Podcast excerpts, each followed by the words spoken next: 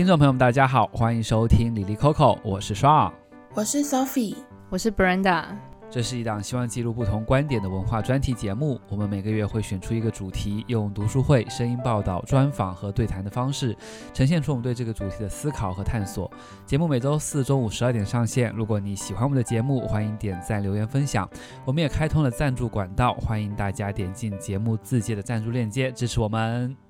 那十月的主题是养老。上一期节目呢，我们邀请了嘉义水上乡乐龄中心的黄主任来分享男士料理工棚的经验，一个为老年男性开设的料理课程的一个场所，我真的很心动。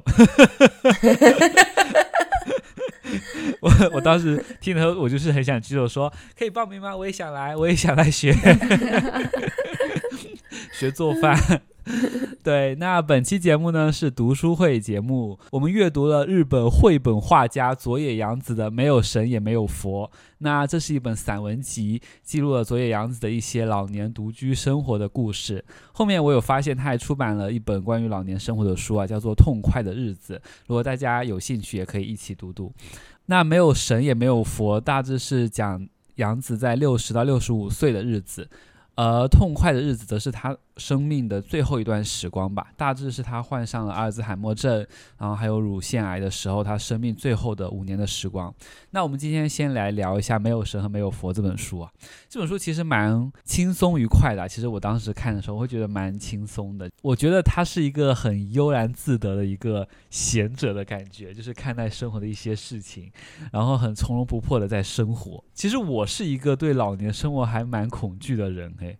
就是我其实很害怕，到了老年，我的身体机能开始衰退，然后我害怕我的肌肉流失，也害怕无法自由的行动，同时也害怕，呵呵，我害怕很多东西，同时也害怕生活会陷入那种无所事事的空虚感。但我记得佐野洋子在书中有一句话，他就是说，我只是毫无目标的转来转去，尽管如此，我每天都好好活着，确实吃饭、大便和睡觉。他对于这种悠闲的生活是很享受的，但对于我来说，如果我每天就只是吃饭、大便和睡觉啊，我就会觉得我没有在好好的活着。哎，对啊，大家觉得呢？大家有没有幻想过自己老后的日常会是怎么样的？或者说有害怕老年生活的到来吗？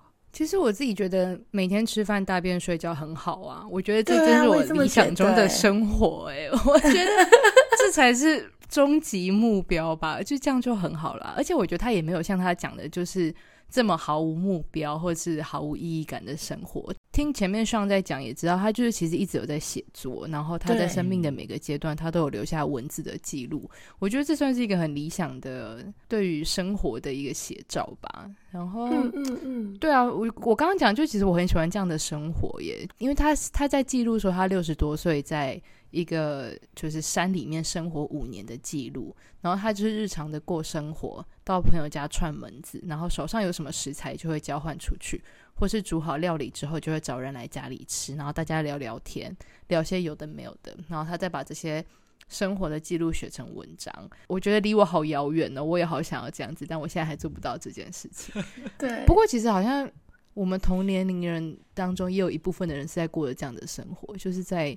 一些小小的乡镇，然后开咖啡厅，感觉也很好哎、欸。哎，我不知道，我现在 我现在没有什么意义感。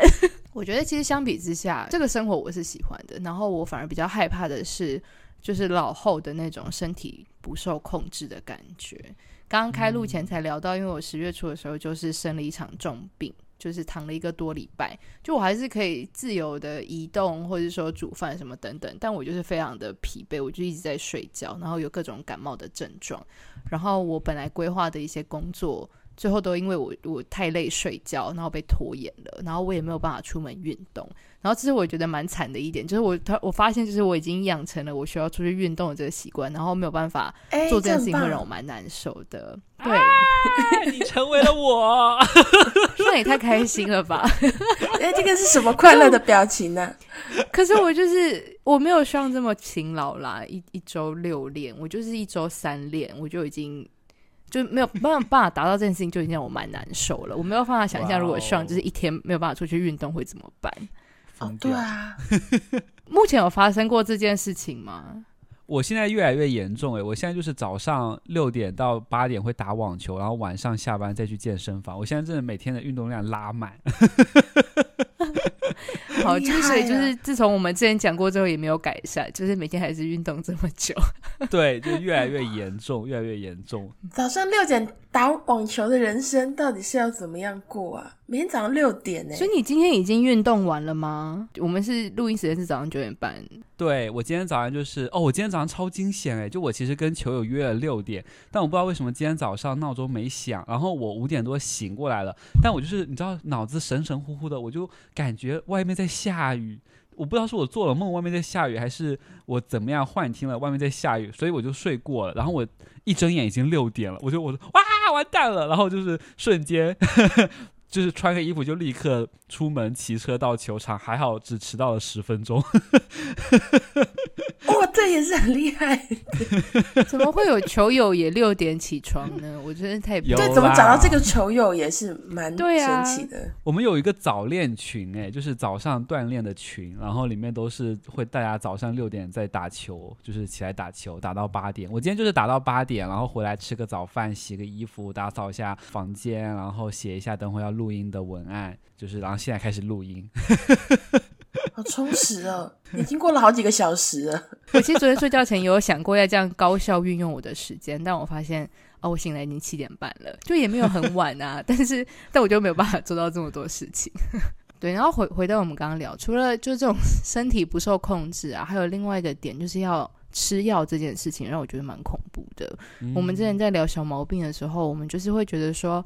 好像年纪轻轻就这里不好哪里不好很惨，但是老后生活就是大大小小的毛病就是一种常态，就是你必须跟这种不会好的就是身体状态一直共存，然后到永远这样子。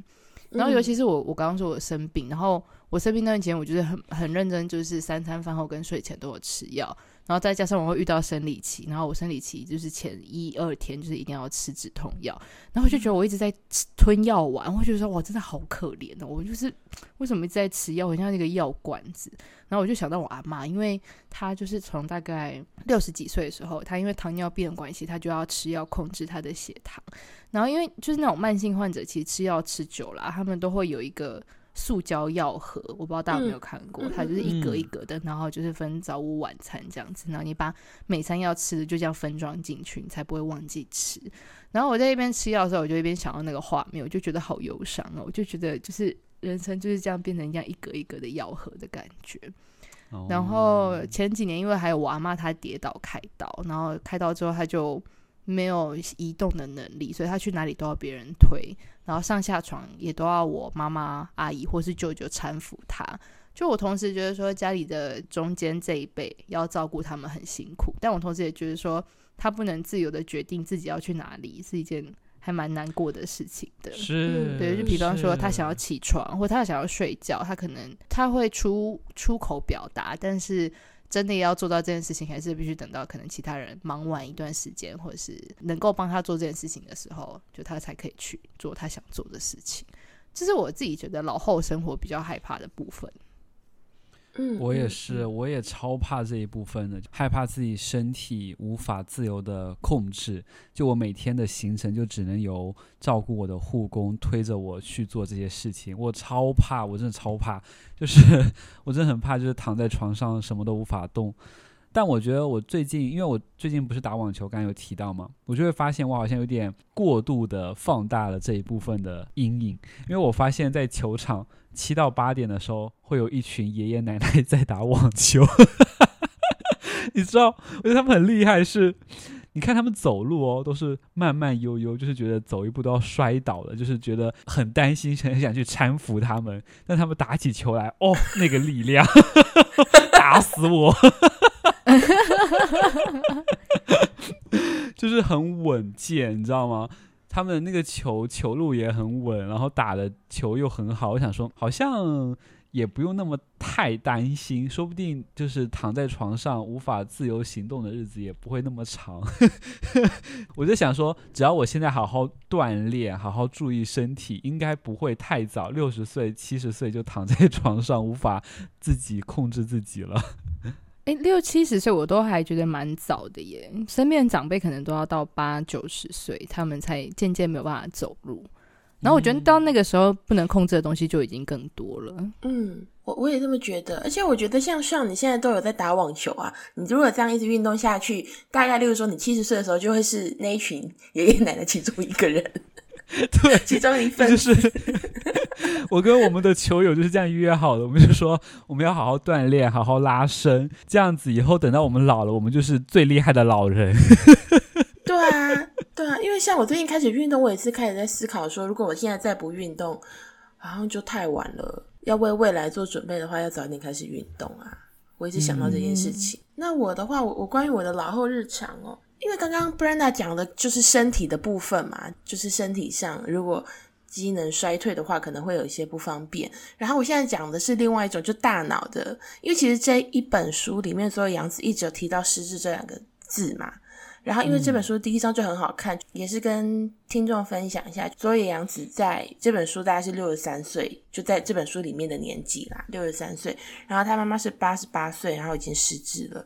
然后第一章就写说，他妈妈就会一直很有礼貌的问他说：“哎，不好意思啊，请问你几岁？”然后他就会回六十三嘛，因为他就是六十三岁。但是他妈妈很快就会忘记，就会一直重复问。然后后来换他反问他妈妈，就他妈妈就说：“哦，我这个嘛，我大概四岁这样子。”然后他就说，之前妈妈可能回答像四十二岁这种岁数的时候，大家可以笑一笑说：“诶，这样我还比妈妈老诶。”但这次妈妈说她四岁，他就说他已经笑不出来了，因为这个四岁的人嘴边都已经是皱纹了。然后他心里想的是：“哇，原来已经退化到四岁了。”那这一切这些东西，他妈妈当然都不知道啊，因为他妈妈已经失智了嘛，嗯、就是遗忘也不是他可以控制的。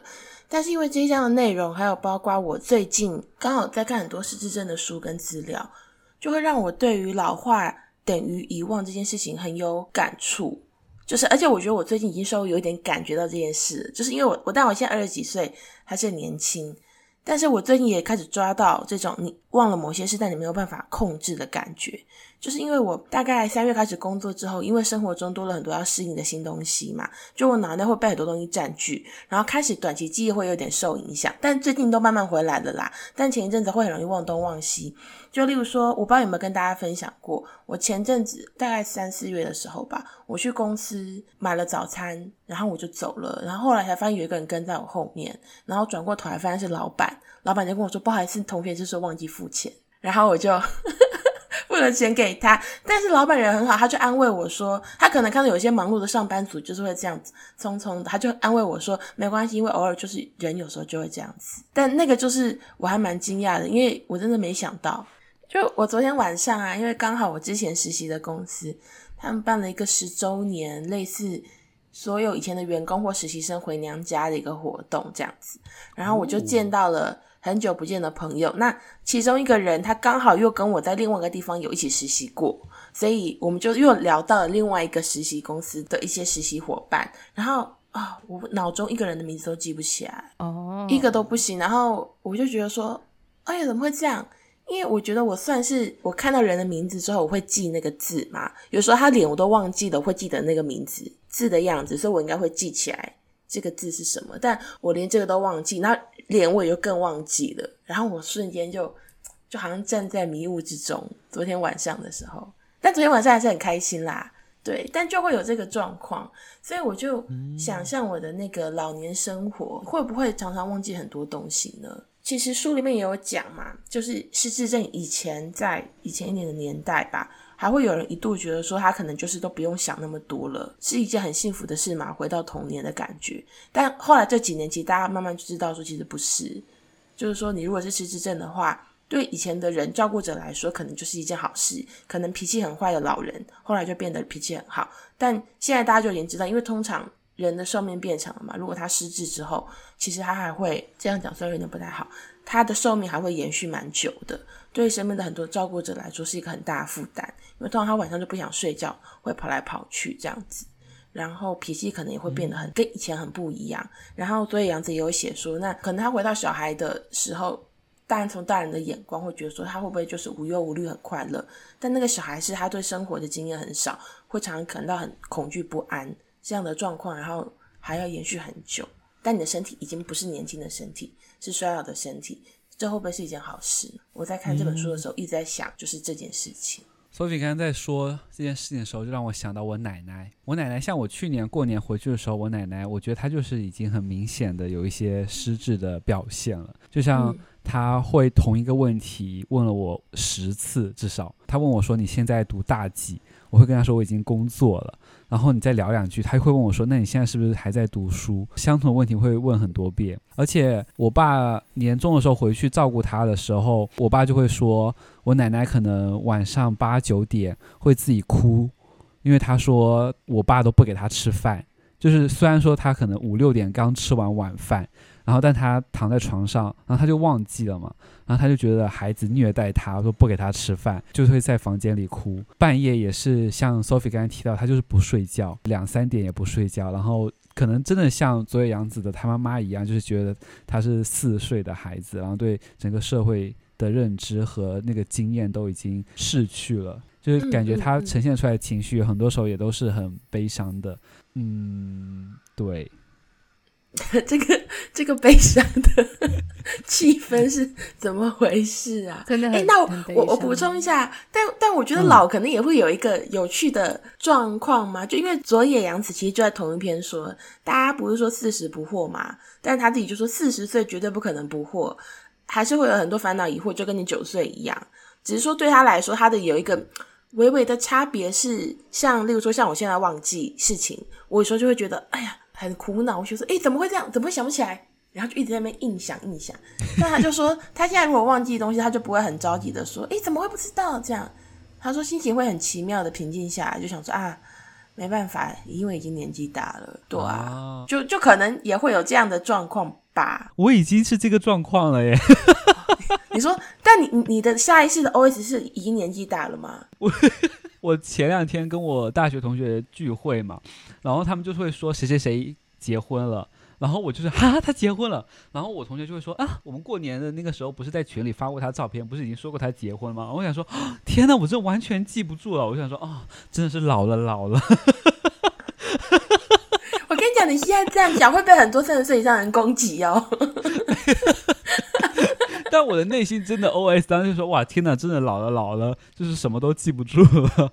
我真的脑子一点印象都没有，就是原来他已经结过婚，而且大家之前已经在群里讨论过一番了。这种这个印记忆，我自己偶尔会觉得说，像我们有时候会下意识就是说啊，老了就忘记东西，或者体力变差，就是啊，老了老了没办法。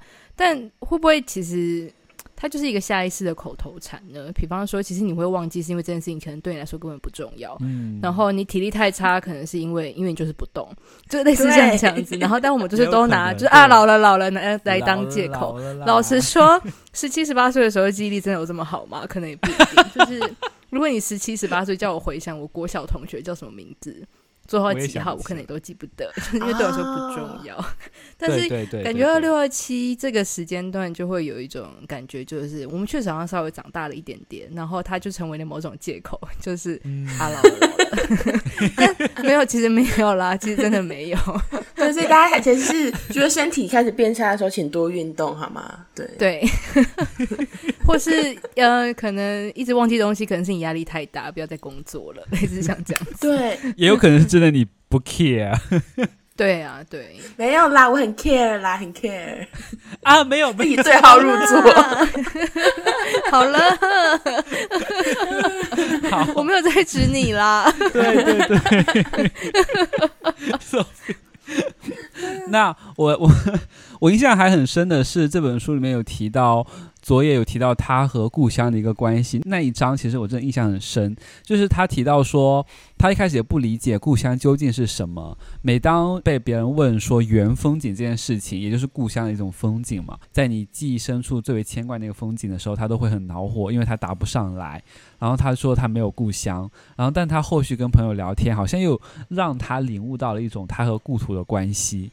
然后文中有一句话，但不是他说的，是他的朋友阿成说的。他说。我知道浅山已经成为我的心灵寄托，只要浅山还在，我就不会动摇。我觉得这句话还蛮奇妙的，但我其实有一点读不懂，就是，就是因为我其实很难，我我不是读不懂，就是我很难感受到那个情感啦。因为我觉得我和他初期的状态很像，就是我也没有跟故土有一个很明确的连接。就像他最后有一段，他问一个朋友说：“那你不会想念吗？死在国外也无所谓吗？”然后他朋友说：“不会想念啊，对啊，没有感觉，无所谓啊。”然后我现在就是这种状态，我说：“对啊，没有无所谓啊。”我觉得其实还蛮好奇大家的想法，大家会跟佐野一样吗？就是现在就已经有跟故土有一个很明确的连接，或者说大家死后 会在意自己死在国外吗？然后这个第二题也是很直接，就直接问你死在国外的心情。我们没有办法在避讳死这件事情。那死在国外这四个字真的很好玩。我觉得是否死在国外还是国内，其实最大的差别还是有没有把某一个地方视为自己的家。嗯、然后，因为我们在看就是左有杨子这本书的时候，可以看到他有揭露了一些他自己小的时候的一些。移动的一些路径，就是他最早是在北京出生，然后后来才被遣返回呃日本，然后又跟着爸妈就是在不同的县市之间移动，然后我就意识到说，其实我们，比方说就是我们自己小时候被建构起来的那个故土，跟就是我们是否有经历过移动，有蛮大的关系的。嗯、就是我很幸运的是，我爸妈他们没有离开过台中，所以。我一直视台中为一个理所当然的故土，但是可能对有些人来说，就是这个不断移动的过程当中，所谓的故土的概念，其实就已经被冲散很多了。就是会有很多像这样子移动的过程嘛。嗯，刚刚讲到说那个移动轨迹，我就想到，好像也跟那个人对于特定的地方是不是有很强烈的情感？有有时候这个东西有点像是不知道要看个性嘛，或天生的嘛。因为所以杨子不是有写到他父亲的故事嘛？他就写说他爸爸是一个农家的第七个小孩，所以在家里的地位是很低的。他说比牛马都不如这样。然后，但是他的父亲的故乡是日本的山梨县。然后他说他爸爸很爱山梨县，但是他说不管父亲有多爱故乡，我都不觉得故乡和故乡的人也爱他。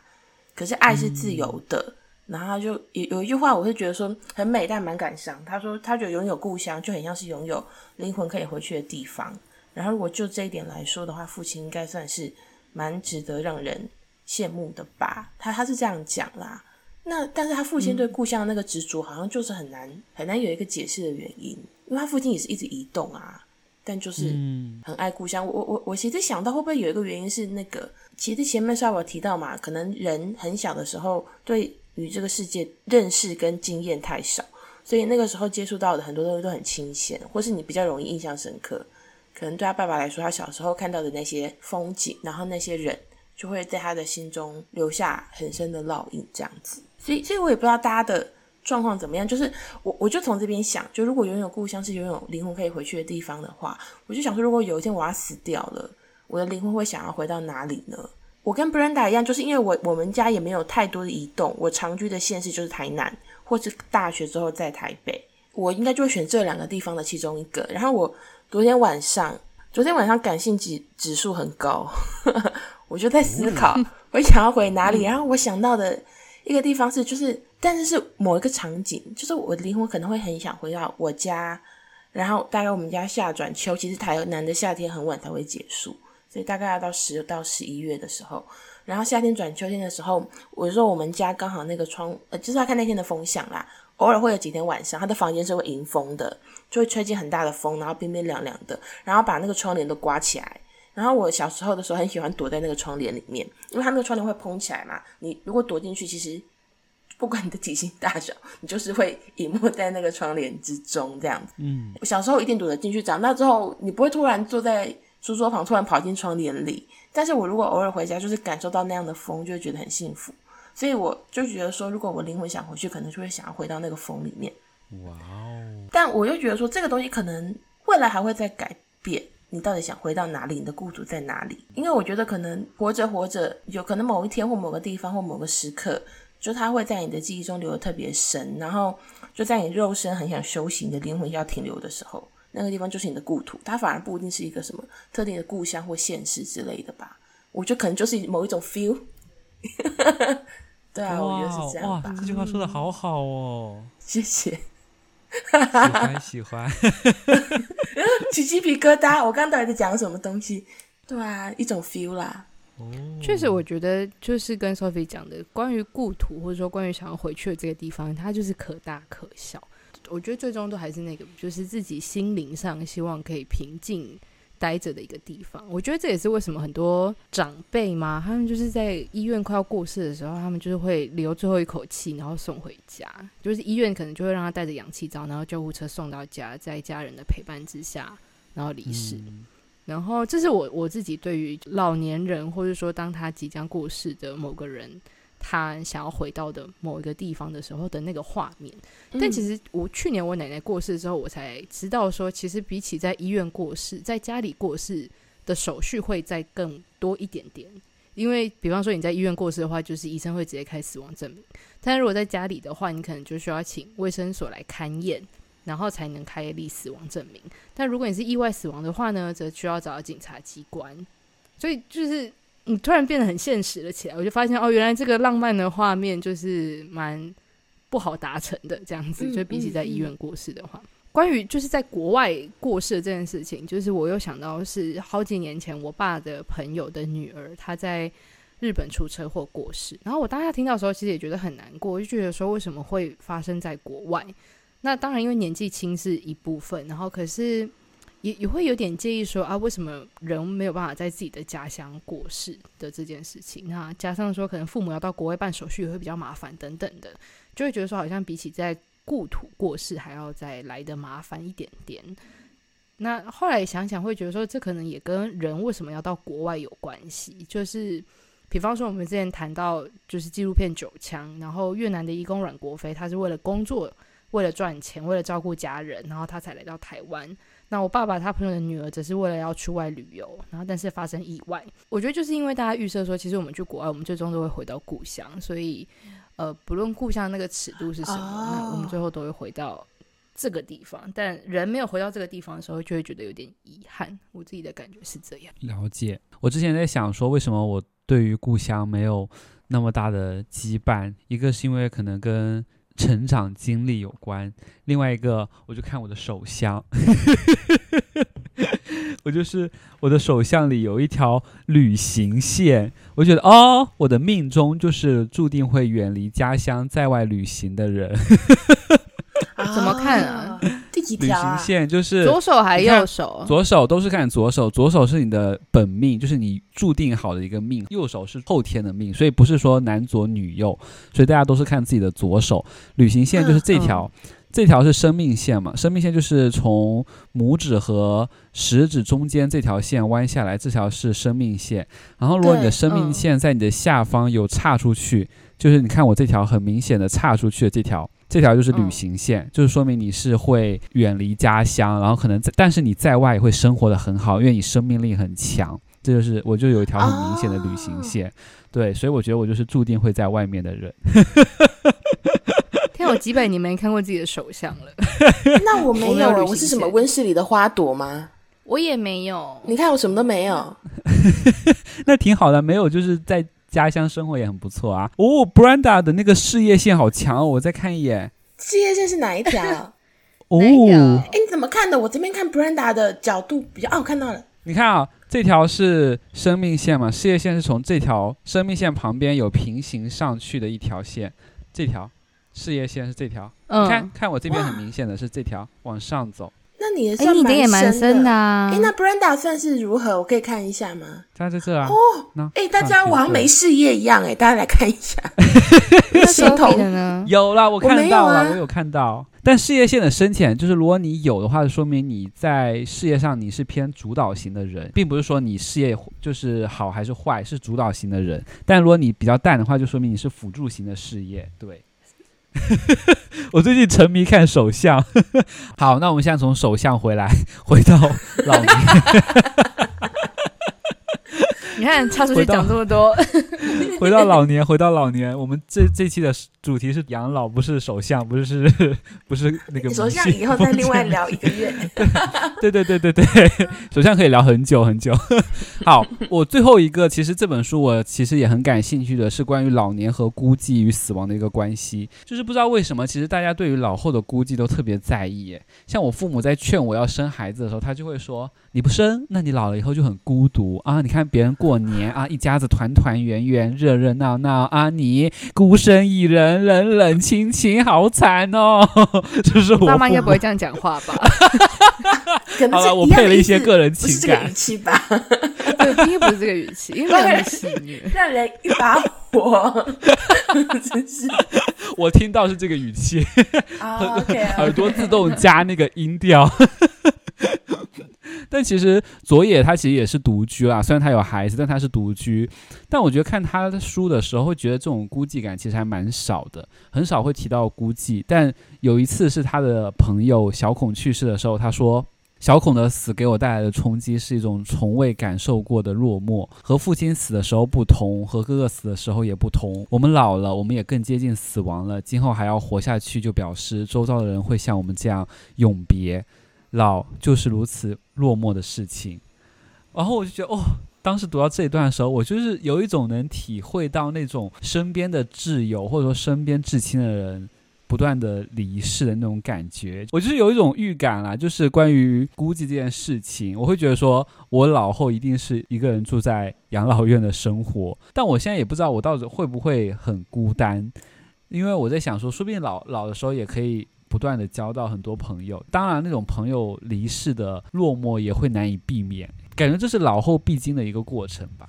大家怎么看？就是孤寂和死亡哪个更让你害怕呀？我自己会觉得，比方说像小孔，为什么对于佐野洋子来说，他的死亡会带给他这么大的冲击？有一部分原因，可能就是因为说他是一个他从小一起长大的一个玩伴，然后。嗯他也说了，就是如果是长大之后才认识小孔的话，他们一定不可能成为朋友，因为他们的世界真的差太多了。我自己也觉得说，这个也是为什么比起说好，我们可能未来真的有可能会去认识新的朋友，但是那些旧的朋友一路跟着我们一起生活的成长，然后我们看着彼此长大的那个朋友，他会这么这么重要的原因，是因为我们在这个互动的过程当中，我们已经把自己的一部分交给对方了。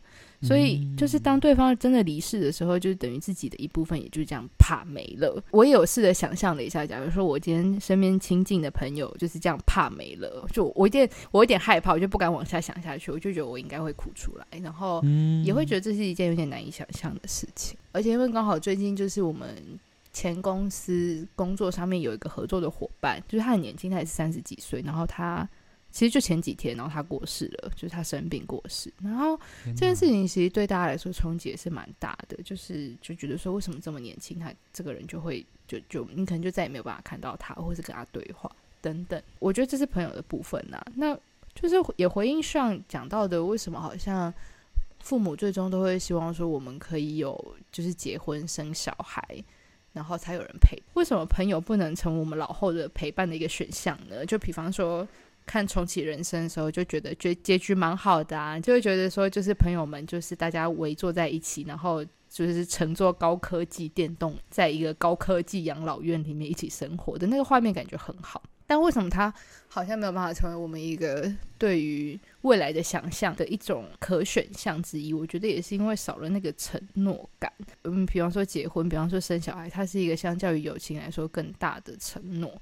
我并不觉得它就会比较比较好。我只是觉得，只是某种程度来说，就是他他其实是代表某种义务。比方说，嗯，我们父母照顾长辈，是因为我们是就是小孩，我们是被照顾长大的小孩。那今天父母老了，那我们也要去照顾他们，那是一种承诺跟义务。但它不一定是跟友情比起来，我我觉得它也不是这么纯粹的情感，对，就觉得蛮复杂的。嗯，对啊，难难道有小孩照顾的人生就比较不会孤单吗？就是都没有对话，然后。就是自己想要什么也传达不出去，那感觉也是蛮孤寂的一件事情。嗯嗯嗯，我我很认同 Brenda 讲的，就是说血缘上的这种照顾是一种责任跟义务。嗯、那当然，如果你们的关系好，那那就是很棒了，就是大家互相的这样子支持。嗯，但是如果除此之外的话呢，这样子的照顾跟陪伴，那个品质不一定比朋友之间的陪伴好啦。其实我觉得是这样，但他可能就是你，可能一定至少会有一个人。如果你们有血缘关系的话，我看到这个问题的时候，我也在思考很多。诶，就是孤寂跟死亡哪个更让你害怕呢？我其实不会觉得是孤单呢，因为我觉得像所有杨子他提到的那个朋友小孔，小孔给他带来的冲击是落寞，因为其实小孔离世了，对他的现在生活不会有什么影响，他并没有少一个人陪伴，因为他们并不是住在同一个国家嘛，他在美国，已经很久没有这样很密切的联络了。我觉得是那种落寞，但我觉得对我来说可能会是一种失落。我我也有设想一下，就是例如说我的朋友如果过世，不知道为什么我还没有办法想象这件事情，但我一直在思考是家人啦，家人很亲近的家人，不管是我的父母或是我的兄弟姐妹，就像刚刚 Brenda 讲的，他们是相比于我的朋友，他们是一群真的还跟我从小到大在一起的人。这样的人如果过世的话，与其说是孤单，你会觉得可能就少一块，很失落，你都不知道怎么去补齐。我不知道这有没有跟大家分享过，我前阵子看联合文学，哦，已经好久了，大概一两年前了吧。王秋薇就他们的总编辑，王秋薇有一次在那个编辑室的话写说，他妈妈过世了之后，他觉得说他妈妈过世之后，世界上就少了一个人会用他妈妈的眼光看他，那种眼光可能就是某一种。但我觉得他跟他妈妈关系应该蛮好的，就是说不管你做什么，我都支持你，我都觉得你很棒，我都觉得你一定有很多很好的想法，这样子的的这样子无条件支持他的人没有。然后这个这种人，就算是就说他自己的太太或是其他的朋友都不会再有，并并不是其他人的错，就是妈妈他的妈妈就是一个会这样子的人。我会觉得说，如果我身边亲近的人，他可能对我来说，他可能代表了某一种。但不能给人这样分门别类啦。但可能它存在对我来说是某一种我的价值感的来源的话，可能他离开的时候会少了一个这种感觉。那他不一定是其他人可以补足的。嗯、我在想是这件事情，就是因为死亡这种事情其实也不是那种年纪先后嘛，就是人类你就是会有人早走，他不一定年纪比你大或小之类的。那、嗯、这就很难说。与其说是那种你年纪很大，然后大一个一个离开你，比起那个，我觉得是你就不知道谁什么时候会在什么时候离开你，是一种失落感吧。然后我跟 Brenda 一样，我都会想要重启人生。我就说，如果大家都可以活到老老的，然后你知道，在科技的环绕下，你虽然不好走路，可是你可以坐着漂浮船，就是飞来飞去，然后大家还就很开心，这样就好了。对啊，我在想是这个。希望科技快点发展。那我们感觉好像也要存蛮多钱的，哎，那种东西在未来好像还是蛮贵的。啊、科技养老村超贵，这样。对，我们中间要先理财个，就是四十几、四五十年，好，可怕！天哪，天哪！其实关于孤寂和死亡这件事情，我后面看了一下佐野洋子的一本绘本，叫做《活了一万次的猫》。我觉得这本书可以很好的回答这个问题，就是或者说从一个角度回答这个问题吧。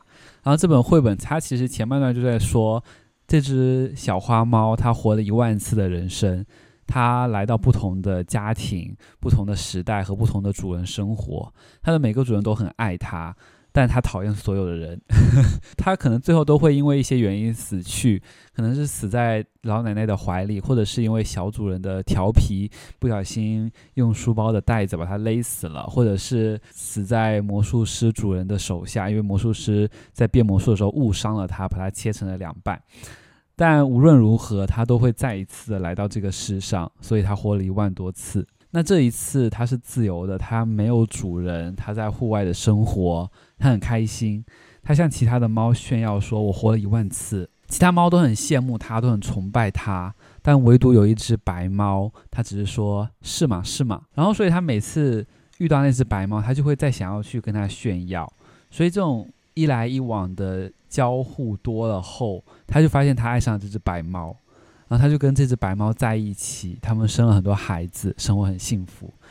但最后呢，白猫先离开了他，所以他很痛苦，他没日没夜的哭，最后他也走了。然后这一次他再也没有来到这个世上。哦，我就觉得这本绘本有在想要讲死亡这件事情，诶，就是死亡和孤寂这件事情，嗯、其实也很像是昨夜的一个经历吗？所爱的一个人，然后突然离世的那种感觉吧。关于死亡这件事情，其实我最近还看了一本书，我也觉得蛮有趣的，分享给大家，叫《遗言图书馆》。它是英国作家克莱尔收集了很多名人。在死后的呃，不是在死后，在死前的最后一句话，死后的最后一句话，在死前的最后一句话，我觉得你会读出很多很多人可能对于有对于死亡的恐惧，对于人世间的不舍。比如说伊丽莎白一世，她的最后一句话是“愿用我一生的所有来换取这一刻的时间”，就你你能感受到她很不舍，就很不想离世的这种感觉。但同时，我也看到很多名人，他们很坦然的面对自己的死亡。然后可能中间有一部分是因为宗教的原因，然后另一部分很多是因为爱。就像美国的第十九任总统，他在死前他说：“我知道我要和露西相聚了。”露西是他的心爱的妻子。然后很类似的还有像学者罗伊斯，他说：“死亡终于让我得以和阿伯拉尔一同安息。”就是也是跟他的爱人去相聚那种感觉。然后我还看到一句，我真的好破防啊！就我其实今天早上在把这段话打进去的时候，还默默的流泪的那种感觉。一个作家他在自杀前给丈夫的一个留言啦，他说：“我强烈预感到我将要疯狂，这种状态下我寸步难行，我耳鸣，脑海中的各种声音在撕咬，我无法静心工作。我已经和这种状态斗争许久，现在我斗不动了。此生我虽欠你幸福。”却不能再这样自私的破坏你的余生了。哦，反正我就是觉得这本书有很多面对死亡的不同态度吧。就是死亡那一刻来临时候，你最后一句话会说什么？很多时候有很多恐惧啦，但很多时候也有很多的对爱的期望。我觉得很感人的一本书，就是推荐给大家。你们要讲最后一段劳伦斯的哦，对，最后一个是我当时也是读的时候就觉得很感人的，是劳伦斯奥茨的最后一句话了。他是。南极的探险家，他在南极的时候探险的时候，为了拯救他的队友而牺牲自己，所以他最后的一句话是：“我到外面去走走，可能要多待一会儿。”我觉得好感人。我刚特别说为什么有没有要提醒？因为我我刚刚就是看到这句话，我觉得说不知道为什么说不出话来，嗯，心情复杂这样。我觉得其实上分享的这些句子，我在听的时候都会有一种情感好。浓烈的感觉，就是爱一个人很深，嗯、对生命的用情也很深，等等的。但我反而没有办法想象佐野洋子讲出这些话，因为我觉得他是一个比较淡然的人，东西也看得比较淡的人，或者说他会换一个方式，他会用一个比较，他可能会宁愿讲出一些比较机智的话。对，然后去平衡那个很浓烈的情感。对，对，但但其实，在阅读过程当中，也还是看到了很多这样的金句，所以我自己也觉得说蛮不一样的。我觉得其实是这样，就是我在听上讲这些句子的时候，其实我自己的感觉反而是。我觉得我没有办法讲出这些话，我觉得我的死前没有办法讲出说 我对谁就是爱到这个程度，对啊，就是可能现在没有办法，未来会怎么样不知道。我就觉得说我我我没有爱人的能力嘛。然后刚刚在刚刚其实是在反思这件事情，可是其实回过头来去看佐野洋子，就会觉得说他其实他讲的很多话，我觉得也是为什么我们今天要读这本书，就是我们都会有一种觉得好像。看待人生的某种态度或是情感，要用情至深到什么样的程度？但他其实提供了一些别的视角去理解人生，或理解老化这些事情。嗯，嗯有啊，我印象很深，就作为杨子说，什么时候死都无所谓，不是今天也无妨。对，所以就这种比较是他的个性会说 出来的话。对啊，对。那大家还有其他印象很深刻的金句吗？我自己也很喜欢，有一篇里面那篇也是金句很多，那那一篇叫做《现役团体操》，他提到说自己在看的一部综艺节目叫做《美丽竞技场》，那它是一个美容整形节目，就是任何你希望人生可以改变的人，你就可以来到这个节目当中经过整形。那其中有一位参赛者，她的年纪是一个六十四岁的女性，她想要透过整形重新回到恋爱的市场。然后对此，佐野洋子的评论是，他说。六十四岁的女人居然还有女人的执念、委实，让人叹为观止。这样的外表居然潜藏着难以估计对性感魅力的愿望。我觉得我看到了黑洞，就是如果我今天六十五岁，我是不是就可以正正当当的脱离现役选手的身份？就是我自己在想象，就是这个情境，就是当我今天六十四岁，我就是脸上有很多皱纹，然后有的很多老人斑的时候，我是不是就不会像现在一样这么在意我的外表，然后觉得我必须在这个恋爱市场上面去加值我的某一些点数，或者是某一些能力值？嗯嗯，还是说，其实我到了六十四岁，我还是会因为太在意别人的目光，然后积极的用各种方式成为。现役选手，我就觉得说，我可能会受到某些句子影响，比如说就是人老心不老，就是说什么 恋爱战士就是要就是一直当恋爱战士等等的。但我现在就已经不是恋爱战士了，那我为什么又觉得说我自己六十四岁的时候必须做这件事情呢？还是而且我现在可能也依然是受到外在影响，觉得自己应该要在婚恋市场上面达到一些什么成就，或是达到一些目标。就这件事情对我来说就还蛮纠结的嘛。然后，但是他自己就说，就是老年反而是神明赐予的平安，因为老年人他就已经很正正当当的，不会是一个现役选手，你就不用跟着大家在那边随之起舞，就是也是这篇篇名讲的，就是你就不是现役团体操里面的一员了，你就只是在旁边，就是看着这一切发生那个旁观者。所以他会认为说，其实这不是一种寂寞，这不只是寂寞，它是一种。令人心头发暖的乐事，其实有点像我们刚刚最前面讲的。我们有时候会说，就是啊，我东西忘了，然后什么啊，我体力不好，老了老了。那当我们六十四岁、六十五岁的时候，我们就可以正大光明说，我为什么不谈恋爱？因为我已经六十四、六十五啦，我干嘛还谈恋爱呢？他就可以成为一个非常理所当然的理由。如果会这样，我反而会因此说不定会期待，就是当那一天到来的时候，会怎么看待自己？对于这一切，就是嗯，看着别人。发生就是很多很澎湃情感的时候，我自己又会怎么应对这些事情？那但其实呢，就是这整片里面我最喜欢的一句话是，是因为刚刚前面提到他看这个综艺节目就是要看一个六十四岁的女人整形之后会变成什么样子嘛，然后他就说：“我想要平静安稳的朝着死亡前去。”但偏偏我的八卦好奇心却死不了，我很想知道六十四岁的女人整形会变成什么样子。我觉得我说不定就是这样子，我会觉得说，哦天哪，我真的好想知道哦。对，这这方面倒是就是永葆青春这样。啊，哎、欸，我看到那一张时候，那一篇我也超喜欢那一篇呢。我这我现在选的其实也跟这个有点关系。Brenda 刚刚讲的那个现役团体啊，然后要要把自己打扮的。够恋爱战士够现役的那个认知，其实我觉得可能不分性别啦，就是说大家都想要年轻的时候是想要就是长得好看，吸引别人的注意，但我觉得好像对女生来说特别有一种这样子的。要求压力嘛，不管是外界给或自己给的，对对对对对。然后，所以我现在选的这个句子也是跟男女之间的差异有点关系。对，那我也先铺陈一下前面，就是这样子就发现说，身边的男生只要看到年轻漂亮的女生，大家他应该是预设那个男生是异性恋男性啊，就是心情就会很好这样。然后，例如说他的婶婶，就是他叔叔的太太，就很受不了，说为什么每次老公去搭电车，就算他们两个一起进去，他就要站在美女前面去看美女这样子。然后他说，即使等车时像在发呆的男人。进了电车之后，也会下意识的寻找美女，但坐站定之后，大家通常也不会有什么非分之举啦。然后，等那但是这一段我看了第一个有趣的点是，我觉得首先这有世代之分，因为我查了一下这本书在日本出版的时候是二零零三年，然后现在大家在大众运输上面已经不会再看帅哥美女了，好吗？大家都看手机。然后，诶，我还是会看啦，会呀，我会呀，哦，我会啊，我会啊，我我会啊，我会去看长得好看的人啊。嗯，但是对啊，不然上怎么会有他的地铁情缘呢？我们不就是因为太爱看了吗？所以才会发生这种事情。但是我们三个爱看呢、啊，但大家不觉得大部分的人其实进去之后会很平静的看手机吗？嗯，哎，真的吗？不是吗？我觉得我们三个就是进去不会看手机，会看人的人其实不多吧。可是会偷瞄吧？我觉得、啊、偷瞄会看个几眼这样、啊。说到这个，那我就跟大家分享一下，因为我昨天不是去那个 实习的那个回娘家的那个活动嘛。哎，你昨天发生很多事情哎、欸，好精彩哦！很认真的上班到最后一刻，我还小加班了嘞。然后反正就是后来大概十一点的时候，我就先走，然后我就在捷运上啊，但他应该是有女朋友啦。有一个男生啊，他跟他的女伴坐在一起。其实我觉得不只是男生，那个女生也好可爱。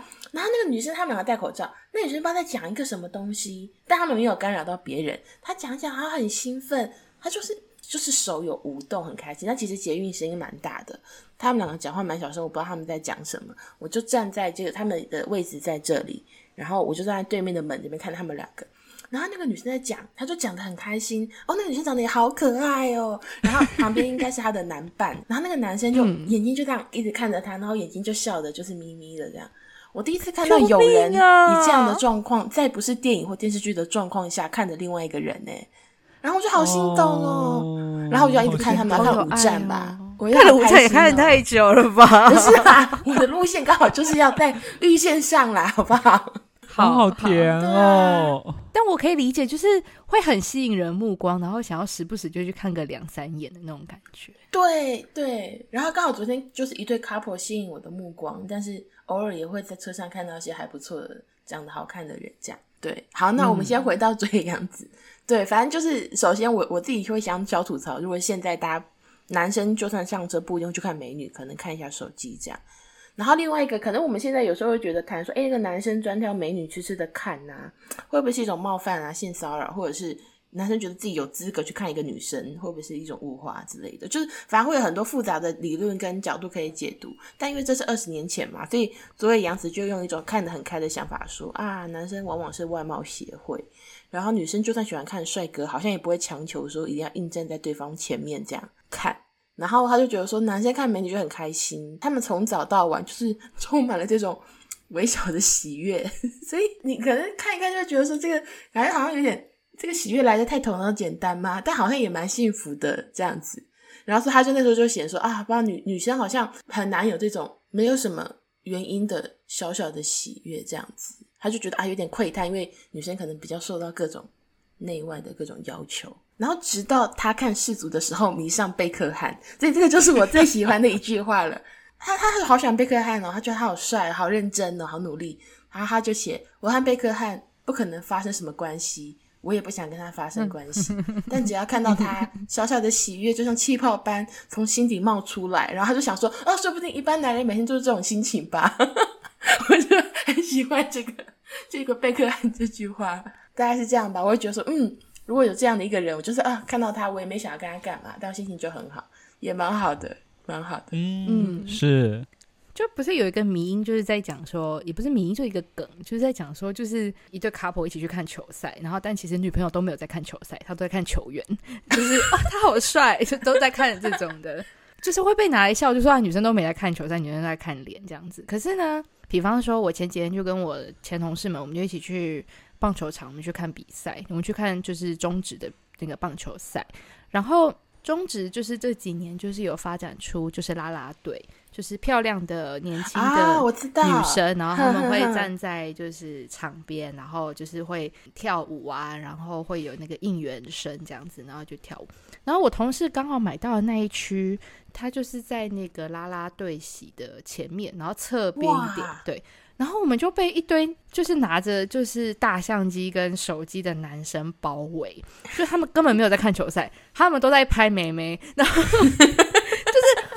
真的都没有在看球赛，因为就是比方说这些啦啦队他们会上场加油应援的时候，就是是他们自己的队伍要攻击的时候，所以就是有那个打者而且一直上场的时候，所以理应这时候就是。很比赛很精彩嘛，因为要得分的话就要靠靠打击，但他们都没在看，他们都在拍女生，然后，我就我就会觉得说，Hello Hello，球赛在那边，那边很好看这样子。然后我我同事也说，因为他就是更早之前他就看球赛，但他已经很久没有进球场了。然后他就说，以前的男生就是都会在场边，就是想要接那个球，但现在他们都不看，他们都不接球了，他们都在看妹妹。